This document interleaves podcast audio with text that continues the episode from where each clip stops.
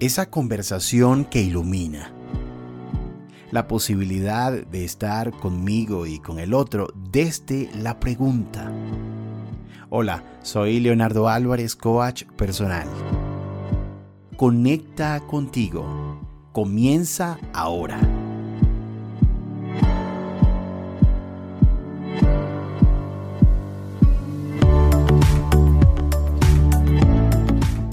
Creo que uno de los asuntos que ha sido bastante impactado por todo lo que hemos vivido en aislamiento social, eh, luego parcial y ahora buscando esta transición hacia la nueva normalidad, es el tema de cómo nos comunicamos, cómo esto ha cambiado y además cómo impacta a los vínculos. Y reflexionando sobre este impacto, eh, donde ahora todas nuestras comunicaciones, o al menos la mayoría de ellas, se presentan con un nivel de virtualización que antes no vivíamos, eh, quiero destacarles este aspecto fundamental que, que, está directamente relacionado con los vínculos. La profesora Laurie Santos, ella dicta una cátedra en la Universidad de Yale, Estados Unidos, una cátedra de ciencia del bienestar y la felicidad. Allí se han inscrito miles de estudiantes y personas alrededor del mundo, incluso online, para escuchar todo lo que ella tiene que compartir sobre cómo lograr felicidad cada día.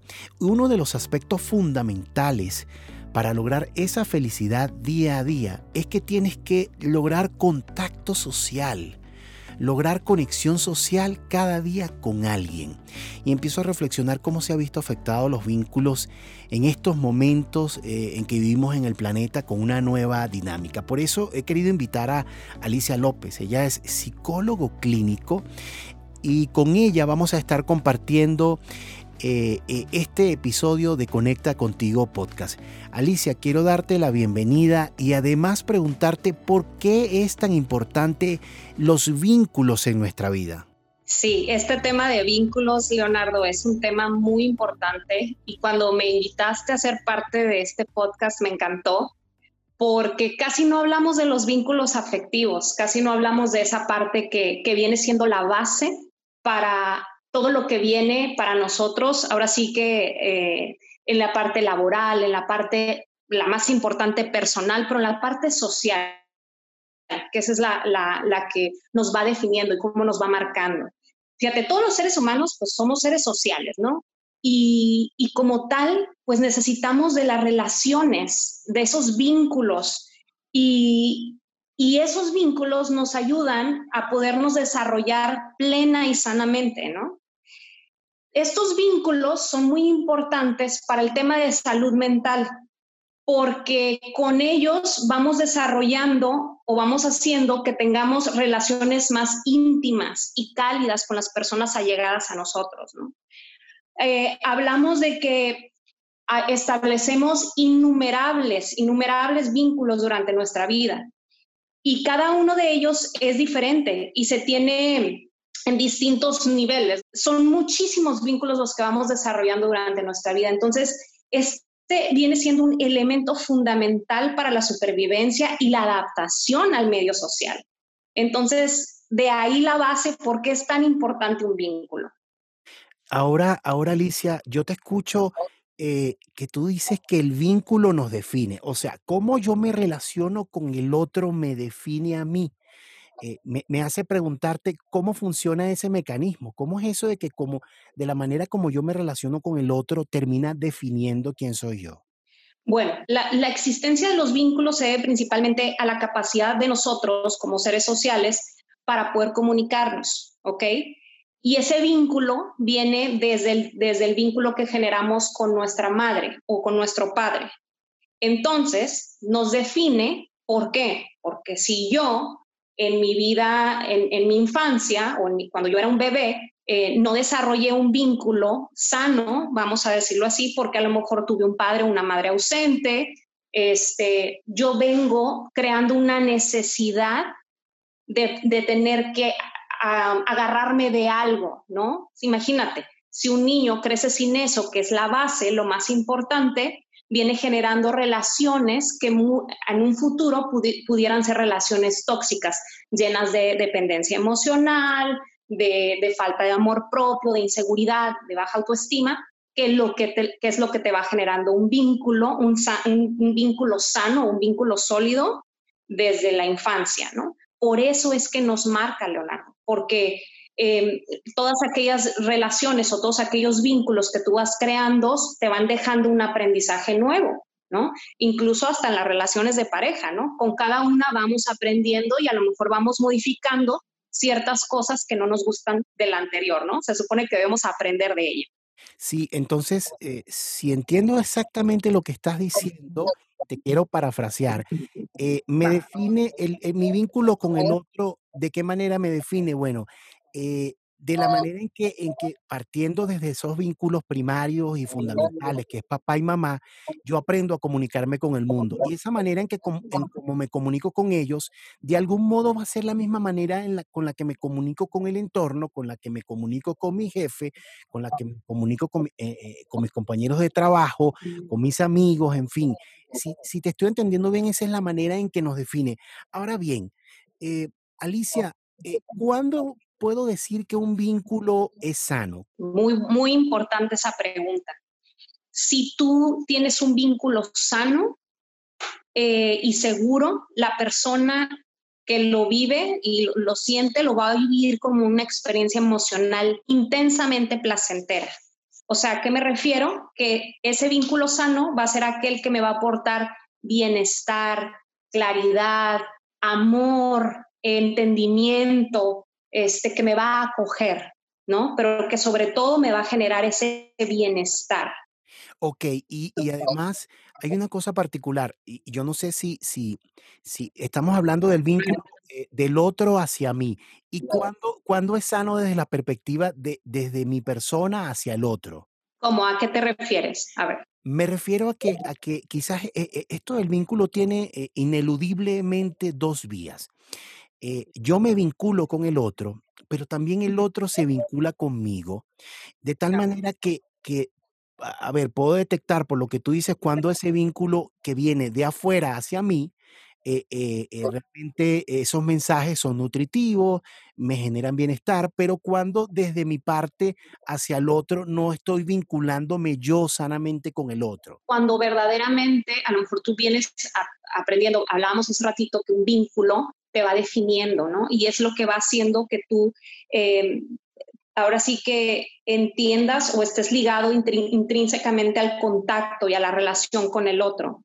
Entonces, si tú vienes con esa, con esa base bien fundada, donde tus vínculos han sido la mayoría sanos, y tú traes ese aprendizaje, Leonardo, todo esto va, va a fluir de manera este, tanto, tanto vertical como horizontal, porque no solamente los vínculos son hacia las personas, acuérdate que también podemos tener vínculos hacia las cosas. Entonces, tú también puedes generar, por supuesto, un vínculo, un vínculo sano, pero a la vez, si tú no llevas ese buen aprendizaje de los vínculos que han sido importantes en tu vida, definitivamente vas a ser una persona que en automático va a generar ese vínculo insano, ¿no? Ese vínculo tóxico, que, son de lo que hablamos mucho en las relaciones, que puede ser un vínculo, por ejemplo, de control, eh, de dependencia, como ya lo mencionaba hace ratito,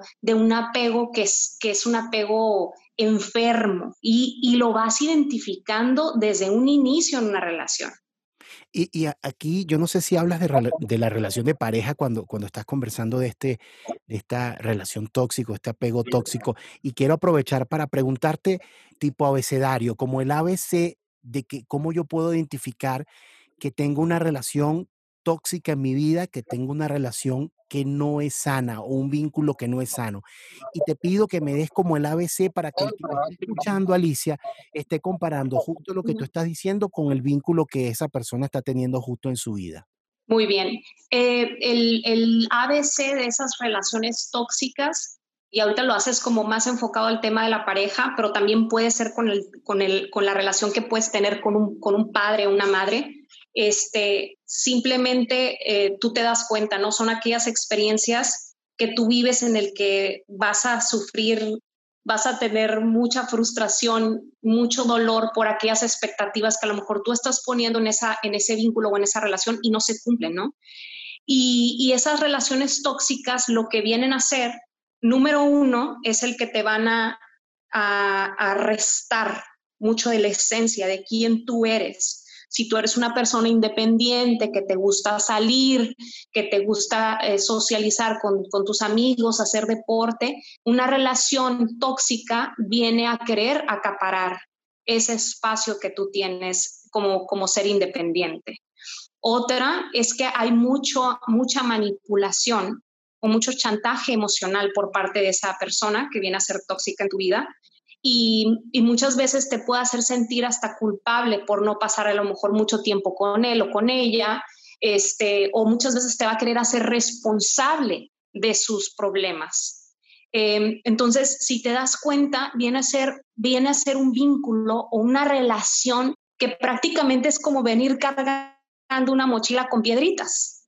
Entonces, cuando tú empiezas a identificar que esa relación desde un inicio es así y no haces nada, viene a ser una carga emocional en la que muchas veces puedes ir repitiendo eso mismo en las relaciones con tus hijos, que es lo que llamamos los patrones de comportamiento, y que se van de generación en generación, ¿eh, Leonardo? Es lo, triste de esta historia. Sí, es impresionante porque, porque como, como partiendo del vínculo con papá y mamá y esas primeras experiencias para vincularnos, suceden entonces toda esta línea de, patrones de conducta, como, como tú lo mencionas, Alicia, donde proyectamos de algún modo ese mismo patrón de conducta con nuestros jefes en el trabajo, con nuestras relaciones de pareja, con nuestros amigos.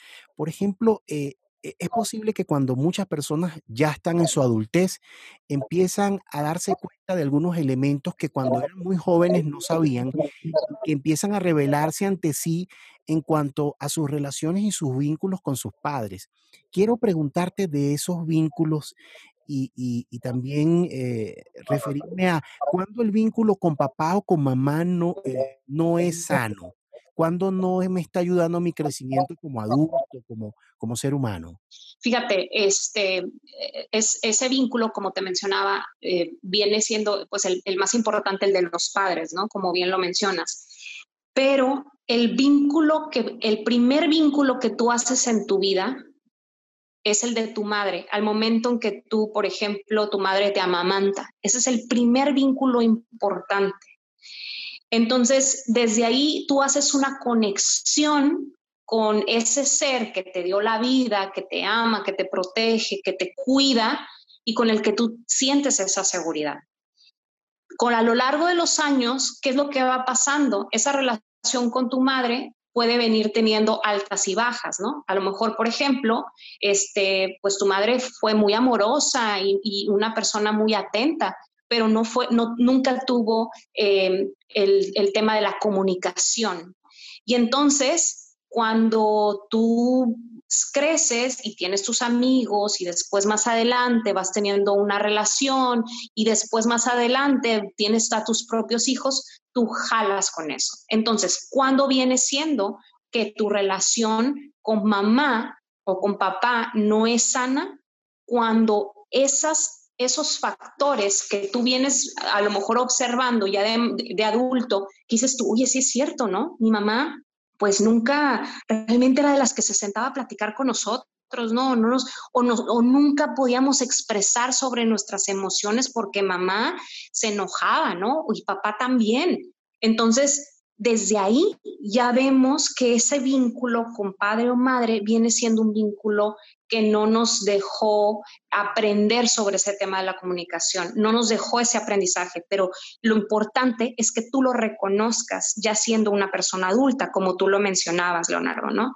Entonces, el, cuando tú reconoces que tu vínculo con padre y madre es nutritivo o es sano, es en el aquel cuando te sientes en esa confianza, donde tú puedes llegar y platicarle, ahora sí que sobre cómo fue tu día, donde tú vas a sentir esa parte también del respeto, respetan tus tiempos, respetan lo que te mencionaba hace un momento, la individualidad, este, tu forma de vestir, tu forma de hablar, pero sobre todo que te reconocen, que reconocen esa parte de ti donde eres un buen hijo o eres un buen trabajador o eres una persona capaz para hacer las cosas, ¿no? Entonces ahí tu vínculo con padre y con madre lo reconoces en automático que es nutritivo.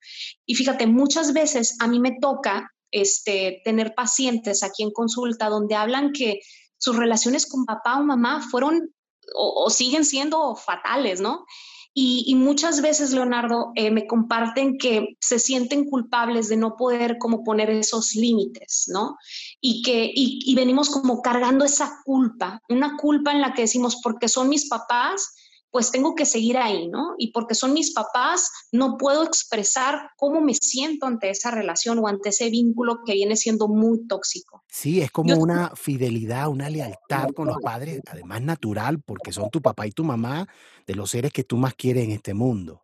Claro, y yo no sé si, por ejemplo, allá en Colombia sea lo mismo, pero acá en México el, el papá y mamá es de respeto. Incluso todavía hay generaciones que hablan de usted a, su padre y a su madre, como, como una forma de honrar esa parte. Entonces traemos muy marcado eso, Leonardo, que a veces nos, nos genera un conflicto interno al momento de tener que poner un límite, un límite con amor, porque siempre les digo... Y, y sin sentirte culpable. Exacto. Entonces, cuando yo les hablo a mis pacientes de límites, como que siempre me saltan los ojos, ¿no? Y me dicen, ching, ¿cómo le voy a hacer para ponerle un límite a mi mamá, ¿no? Y yo les hablo de los límites con amor, porque un límite con amor lo vas a poner sin estar enojado, un límite con amor lo vas a hacer sin, sin rencor, sin tener que reclamar absolutamente nada, simplemente vas a expresar cómo te sientes y qué necesitas en ese momento. Y a lo mejor poder llegar a tener acuerdos que vayan haciendo que tu relación o que tú mismo o misma midas si esa relación va a poder seguir así como estaba, ¿no? Y después que analices esa parte, va a tener que ser muy importante si te vas a replantear el que si en base a ese acuerdo que se cumplió o que no, tú decidas seguir muy presente en esa relación. A veces yo les hablo de que tienen que poner tierra de por medio en las relaciones. A lo mejor alejarte un poco y ir, hasta dónde, ¿no? Porque este, también cuando les hablo de eso les da mucho miedo, pero les digo, no es de que te vas a a, desaparecer de tu familia o de tus, esos vínculos tóxicos. Simplemente vas a, poner un tiempo este, en el que, por ejemplo, hay pacientes que me dicen, Alicia, yo ya identifiqué cuál es mi tiempo para estar con mi mamá, que es súper tóxica, ¿no? Y me dicen, ¿sabes qué? Yo ya sé que puedo pasar una tarde con ella y me la voy a pasar chévere, me la voy a pasar a gusto. Y después de ese tiempo, yo ya sé que empiezan los problemas, porque es cuando mamá empieza a reclamar, me empieza a querer controlar y entonces yo empiezo a reaccionar también de una manera negativa. Entonces, es muy importante conocer esa parte, Leonardo, que a veces no nos sentimos capaces de poderlo lograr. Y, Alicia, eh, otra parte importante ahora que hablamos de los vínculos con papá, con mamá y cómo, cómo establecer esos límites con amor, como, como tú bien lo indicas, eh, eh, en, en, la otro, en el otro polo de esto que estamos conversando es el apego. Cuando el nivel de apego que estoy teniendo en mi vínculo es tan, es tan relevante que está empezándome a afectar. Entonces, la primera pregunta que te haría, ya estando en el otro polo, es cuando mi nivel de apego establece un vínculo que definitivamente no es sano. Muy sencillo, Leonardo. Eh, cuando, cuando tu apego viene siendo el poner a la otra persona antes que a ti es muy, importante que el, apego más importante el que debes de tener, el vínculo más importante el que le tienes que, ahora sí que poner como toda tu atención, es el tuyo, el que, el que debe ser contigo mismo. Si tú no te conoces, si tú no te das el tiempo para, para apapacharte, para tener esos espacios donde tú también generas un equilibrio, o sea, si no lo haces, en ningún momento vas a poder tener eh, apegos sanos o apegos saludables con las personas con las que te relacionas. ¿Por qué? Porque entonces siempre el otro va a ser más importante que tú. Ok, entonces si yo estoy colocando al otro sea quien sea este, estamos hablando de la familia, pero pudiera ser cualquier persona con la que yo me vinculo de algún modo, y lo pongo primero, de, eh, lo pongo en primero en, en, mis prioridades personales, entonces el nivel de apego allí estoy detectando que está generando un vínculo que no es sano. Ahora bien, eh, eh, Alicia, es muy común, bueno, al menos en Latinoamérica, que nosotros tengamos esta, digamos, esta fantasía de que, por ejemplo, cuando, cuando yo soy tímido, eh, eh, yo soy tímido, entonces está bien que pase, digamos, parte o mucho, mucho tiempo en, mi espacio, en mi zona de confort, en mi hogar, y aunque vaya al trabajo y venga, no tengo un círculo tan amplio. Entonces, eh, eh, ¿cuándo, realmente estamos hablando de una persona que su naturaleza es introvertida o cuando estamos hablando eh, de una persona que está teniendo problemas para sostener vínculos en su vida? Fíjate, aquí vamos a poner esta parte como, como sobre la mesa, ¿no? Muchas veces hablamos de que las personas que son eh, introvertidas las vemos como, ay, no está bien que sea una persona así, ¿no? Que a lo mejor no tenga muchos amigos, este, que no socialice mucho con los del trabajo. Lo vemos como muchas veces como algo negativo. Yo siempre, eh, cuando vienen personas aquí al consultorio y me hablan de que quisiera yo, este, no sé, tener más amigos, ¿no? Y les hago la pregunta de, oye, pero a ver, o sea, tú quieres tener más amigos porque te dice tu mamá o te dicen los amigos que eres, que eres el raro, este, o, o es porque verdaderamente tú lo quieres. Y me dicen, no, pues es que prácticamente viene siendo más que nada porque me lo dicen, ¿no? Siempre he sido tachado como una persona introvertida. Entonces, partiendo de ahí, Leonardo, es donde primero hay que, hay que revisar si las necesidades de esa persona vienen siendo verdaderamente auténticas, ¿no? Cuando ya la persona lo considera como un problema y su necesidad verdadera sí es relacionarse, porque toda la vida fue el que se quedó sentado esperando que los niños llegaran a jugar con él o con ella y nunca pasaba, entonces ahí sí viene siendo un problema en el tema de las habilidades sociales.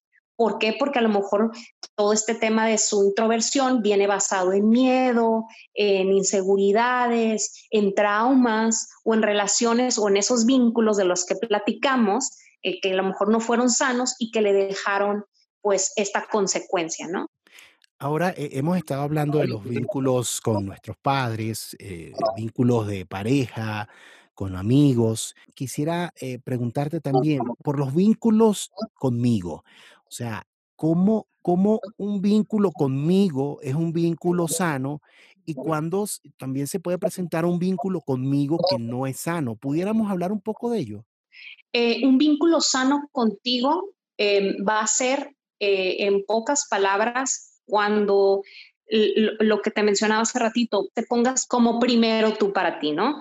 Eh, que, que, tengas ese equilibrio en tu vida donde no te olvides de tu esencia, no te olvides de lo que te gusta, pero que sobre todo, Leonardo, sepas conocerte, la mayoría de las personas no se conocen en un 100%, que debería de serlo. Muchas veces cuando tú le pones un ejercicio a alguien que ponga sus defectos, te los pone en inmediato. Pero cuando le pones que ponga sus cualidades, le, le duda. Entonces, un apego sano contigo mismo es cuando verdaderamente te conoces y sabes qué vas a permitir y qué no vas a permitir. Incluso hablando hasta lo que te decía ahorita de las mismas relaciones con las, las que vas teniendo durante tu vida y en las que vas diciendo, esta persona me está, me está quitando, me está restando y la voy haciendo a un lado. Ese es parte del apego, el vínculo sano que puedes tener contigo mismo. Ahora, Alicia, escucho también que dices cuando te pones en primer lugar, pero en Latinoamérica pareciera que para muchos pudiera ser un desafío colocarnos en primer lugar, porque en, la- en Latinoamérica si no colocamos a papá o mamá, a la familia primero, está mal visto. Claro, es, y es lo que platicábamos del, como que sentimos culpa de cómo yo me voy a comprar este ropa, ¿no? O cómo yo voy a gastar en mí si, si, a lo mejor mi mamá necesita esto, mi papá o mis hijos, ¿no? Muchas veces pasa eso. Pero es tan importante tener esa relación tan, tan estrecha contigo mismo y de verdad eh, a lo mejor sí, ¿no? Pareciera para nosotros también, este, como latinoamericanos, extraño el poder ponernos como primero, pero cuando ya lo empiezas a trabajar y cuando ya lo empiezas a hacer parte de tu día a día, se convierte en un hábito, Leonardo, y eso es, eso es, eso es muy bonito, el que a veces tú te puedas consentir y poder hacer un viaje solo, este, muy pocas personas pueden tener esa conexión con, con, con ellos mismos, ¿no? Hay personas que les digo que me, me, me, genera mucho alegría verlos cuando los veo solos en un viaje, los veo solos haciendo introspección y digo, wow, ojalá todos pudiéramos llegar a tener esa conexión, ¿no? Y, Alicia, eh, ahora que hablas de este viaje eh, para conocernos, eh, pareciera que lo que hemos vivido en estos meses, muchos aislados completamente y, y ahora entrando, yo diría que la mayor parte del mundo buscando entrar en una nueva normalidad o en una transición hacia retomar nuestras actividades, hubo la oportunidad de poder estar conectados con nosotros y al mismo tiempo conectados con aquellos con quienes vivíamos, nuestra, nuestra pareja, nuestros hijos, nuestros padres, en fin. Eh, eh, se ha visto afectado, desde lo que tú recibes en la consulta, se ha visto afectado de manera importante los vínculos con esta circunstancia de, aislamiento que ya parece que, que, empieza a retomar alguna normalidad. Por supuesto, se vieron este, afectados bastante, unos para bien y otros para mal. ¿A qué me refiero con el para bien? Hay muchas familias que em, les cayó para bien el tema de la, de la cuarentena. ¿Por qué? Porque eran familias que vivían la mayor parte del tiempo distanciadas. Por ejemplo, yo que vivo acá en la frontera, me toca ver muchos, em, muchas personas que cruzan diario a Estados Unidos entonces, eh, muchos de esas, de esas personas decían, a mí me cayó perfecto porque puedo estar más tiempo con mi familia, algo que deseaba tener porque eh, yo llegaba nada más a mi casa a dormir y vámonos, ¿no? Era una rutina constante. Entonces, en ese sentido vino a, hacer algo positivo, ¿no? Pero en lo contrario, y es donde yo recibo más queja eh, últimamente en la consulta, es con aquellas amas de casa que estaban acostumbradas a tener una rutina donde los hijos iban a la escuela, el esposo se iba a trabajar y entonces, ¡pum!, resulta que ahora cambió, todo cambió y soy este, cocinera de tiempo completo, esposa de tiempo completo y entonces viene a generar todos estos conflictos tanto de la relación de pareja, la poca tolerancia con los hijos, este, el poco tiempo para poder a lo mejor desaparecerte un ratito y ver a las amigas o a los amigos. Entonces, por ahí me vino más ese tema, ¿no? Donde, donde ya había familias que tenían problemas o conflictos familiares, pues imagínate, vino a repuntarles totalmente con el tema del encierro. Claro, y le subió volumen a todo lo que ya estaba presente. Claro, totalmente, sobre todo las, las, familias que vivían el tema de la violencia familiar, la agresión física, verbal, psicológica. Pues ahorita estamos hablando de que acá en México este, exponencialmente incrementó la violencia familiar. O a lo mejor aquella que no se denunciaba, ahora ya se denuncia porque tienes a tu agresor eh, este 24/7 en tu casa, ¿no? Sí, y el fenómeno parece que fue mundial, porque en Latinoamérica, aquí en Bogotá, en Colombia, también se reportan al menos 40% de aumentos de, de, casos de violencia doméstica. En Chile he escuchado también algunos números apremiantes. En Alemania incluso también han sucedido eventos eh, dramáticos con la violencia doméstica. Alicia, esta persona que me está escuchando justo ahora y ha llegado a este punto de este episodio de Conecta Contigo Podcast y se ha dado cuenta de que tiene un asunto, un vínculo que tiene que mejorar. ¿Cuál sería ese primer paso que tú nos recomiendas para avanzar y sanar ese vínculo o, o mantenerlo en la manera más sana posible? El primer consejo que yo te puedo dar es que hagas primero un análisis sobre las relaciones que tienes. Eh, veas si aquella relación con tu padre o con tu madre eh, viene siendo tóxica, primero son reconocerlas. Es lo primero que cuando vas a con, con cualquier psicólogo te dice, reconoce los problemas que tú tienes para que puedas empezar a modificar esas relaciones que ya tienes que a lo mejor vienen pasando de mucho tiempo y no has hecho nada al respecto. Lo segundo, Leonardo, sería que ya que las tienes identificadas, las puedas compartir con esa persona con la que tienes ese vínculo que a lo mejor no es sano y que le puedas expresar qué, fue, qué has venido identificando, eh, que puedas ponerle el tema de me siento yo que a lo mejor esta relación eh, me está restando aquí, me estoy sintiendo incómoda con esto, para que ambos puedan llegar a acuerdos. Los acuerdos son muy importantes en las relaciones, Leonardo, que a veces nos olvidamos de eso. Llegar a un acuerdo eh, de manera objetiva con, con una pareja o con tu familia o con tus hijos, viene siendo expreso mi necesidad, escucho tu necesidad y proponemos qué es lo que podemos hacer al respecto para que ni tú sientas que estás poniendo de más, ni que yo sienta que estoy poniendo de más, ¿no? Entonces creo que con ese ejercicio, Leonardo, el, reconocerlo, hablarlo y llegar a acuerdos nos puede hacer un cambio muy importante en esos vínculos o en esas relaciones que a lo mejor venimos este, arrastrando como tóxicas.